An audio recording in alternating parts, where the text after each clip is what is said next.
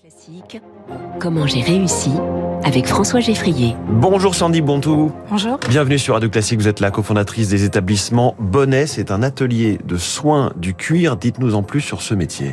Oui, alors euh, moi j'ai euh, créé euh, avec mon cousin les établissements Bonnet il y a maintenant un peu plus d'un an. c'est un, un, service qui est spécialisé dans la, le nettoyage et la rénovation du cuir. Euh, le cuir étant une matière particulièrement durable, euh, j'ai fait un petit peu une analyse en me disant dans le monde dans lequel on vit aujourd'hui, où mmh. on nous dit qu'il faut consommer moins, donc conserver plus longtemps ce qu'on a déjà, lui lui redonner en fait ses lettres de noblesse. Le cuir paraissait un, un un élément de notre garde-robe. Parce que ça paraît à la fois très solide et en même temps, son entretien peut être euh, on ne sait pas s'il faut le laver à la machine, a priori. C'est hyper, ouais, c'est hyper spécifique, justement. Et, et comme euh, moi, j'ai fait ma carrière euh, dans la mode, en fait, euh, pour moi, le cuir, c'était un des éléments en tant qu'acheteuse pour les grands magasins, etc., qui était, qui faisait vraiment partie du travail. Et paradoxalement, tout le monde a des chaussures, des sacs à main en cuir, mais personne ne sait vraiment mmh. comment les entretenir. Euh, non, on les met pas à la machine à laver, donc, en précisément, vous, votre métier, vous allez, donc ça va bien au-delà d'un pressing. Quels sont les métiers que qu'on ne connaît pas forcément qui interviennent dans le processus donc en fait, dans le déjà c'est des ateliers particuliers.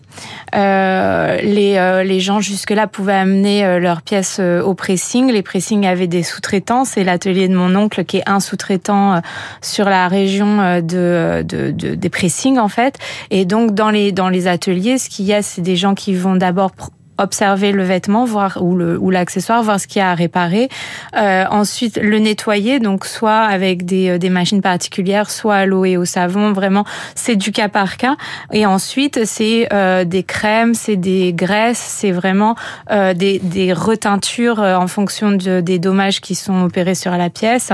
Donc vraiment, c'est des choses qui sont hyper particulières et c'est des métiers de savoir-faire incroyables. Moi, je sais que la première fois que j'ai visité l'atelier de mon oncle, euh, ça m'a fait l'effet euh, d'un atelier de confection vraiment, euh, et, et c'est des, des, des, gens qui sont là, qui ont des, des capacités. C'est de la haute précision finalement. Oui, et hmm. qui, qui, sont là depuis 20 ans en fait. Vous êtes arrivé vous dans l'entreprise pas depuis 20 ans, un peu plus tard. Vous avez fait prendre à, à l'entreprise le virage du numérique. Vous avez un petit peu modernisé l'affaire. Oui, l'idée c'était ça, c'est que je suis arrivée avec mon, mon bagage de, de, dans le digital et, et dans l'industrie de la mode et surtout ma, ma compréhension justement qu'il y avait un nouveau besoin sur sur le service sur l'entretien des pièces. Et, euh, et, et, j'ai, euh, j'ai aidé euh, donc mon cousin, le fils de mon oncle en l'occurrence, mmh. à, à passer ce cap non seulement du digital, mais aussi de s'adresser aux, aux clients maintenant finaux, puisque jusque-là, c'était vraiment un, un, prestataire de service pour, pour les professionnels. toute une partie communication Oui. Et comment vous y êtes prise alors? Bah, La communication, il s'agit... Enfin, moi, ce qui me paraissait important, c'est de, de, de voir qui étaient les clients qui allaient pouvoir être intéressés par le service et puis après euh, voir euh, où est-ce qu'ils étaient, qu'est-ce qu'ils mmh. écoutaient, qu'est-ce qu'ils lisaient, etc. Euh, pour pour pouvoir présenter les établissements bonnets à un maximum de gens en fonction de, de leurs habitudes. Vous faites aussi de l'enseignement. Dans quel domaine? Moi, je suis prof aussi, absolument. Je, je suis prof dans une école de mode qui s'appelle IFA à Paris et euh, qui est une école internationale, donc j'enseigne en anglais. Euh, j'enseigne tout ce qui est euh, marketing digital et aussi la, le comportement des clients, en fait. Donc, s'adapter à un nouveau monde, s'adapter à des nouveaux médias, s'adapter justement aux besoins mmh. des, des, clients. J'imagine que vos deux carrières se, se nourrissent l'une de l'autre? Absolument, en fait, parce que bon, moi, j'enseigne à des à des bachelors et des MBA. Donc j'ai des étudiants qui ont entre 18 et 25 ans. Autant dire que c'est vraiment la cible pour beaucoup de marques aujourd'hui de comprendre mieux cette fameuse génération Z, etc.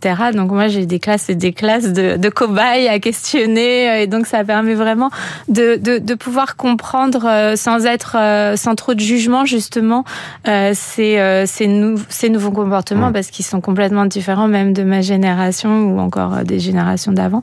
Donc c'est quelque chose qui se nourrit en effet de comprendre euh, le monde dans lequel on, on évolue en fait. Exactement. Et aujourd'hui, vous avez revendu vos parts dans la société. Oui. Euh, vous avez de nouveaux projets? Oui, en fait, bah, j'ai une agence en fait qui, euh, qui s'occupe de, de, de, de, faire ce genre de, de conseils aux entreprises. Ça peut aller de, de, de l'audit, du conseil ou bien de la mise en place de stratégies. Euh, moi, c'est ce que j'adore faire en fait. C'est justement d'analyser le, le marché quel qu'il soit, de trouver des idées et d'aider à les développer. Et donc, c'est ça qui me passionne en fait. Comment vous avez réussi? C'est la question que je pose euh, chaque jour à mes invités dans cette euh, Euh, ma- Interview. je- moi, je dirais que c'est ma curiosité en fait. J'ai commencé dans la mode. J'étais prof d'anglais, je cherchais un job d'été et, et j'ai découvert un, un univers incroyable. Et de, de là, de fil en aiguille, j'ai commencé comme vendeuse. Je suis devenue acheteuse. J'ai voulu être attachée de presse, directrice commerciale. Quand on a commencé à voir le digital, ça m'a hyper intéressée. Donc j'ai commencé à vouloir travailler dedans. Quelque part, de recommencer à zéro à chaque fois dans chaque petit domaine pour pouvoir avoir une vision à 360 degrés, c'est vraiment ça qui me passionne. Sandy Bontou, merci beaucoup, la Je cofondatrice des Bonne établissements journée. Bonnet. Merci d'être venu dans Comment j'ai réussi sur Radio Classique 6h43. La revue de presse internationale avec Alexis Karklins dans quelques secondes.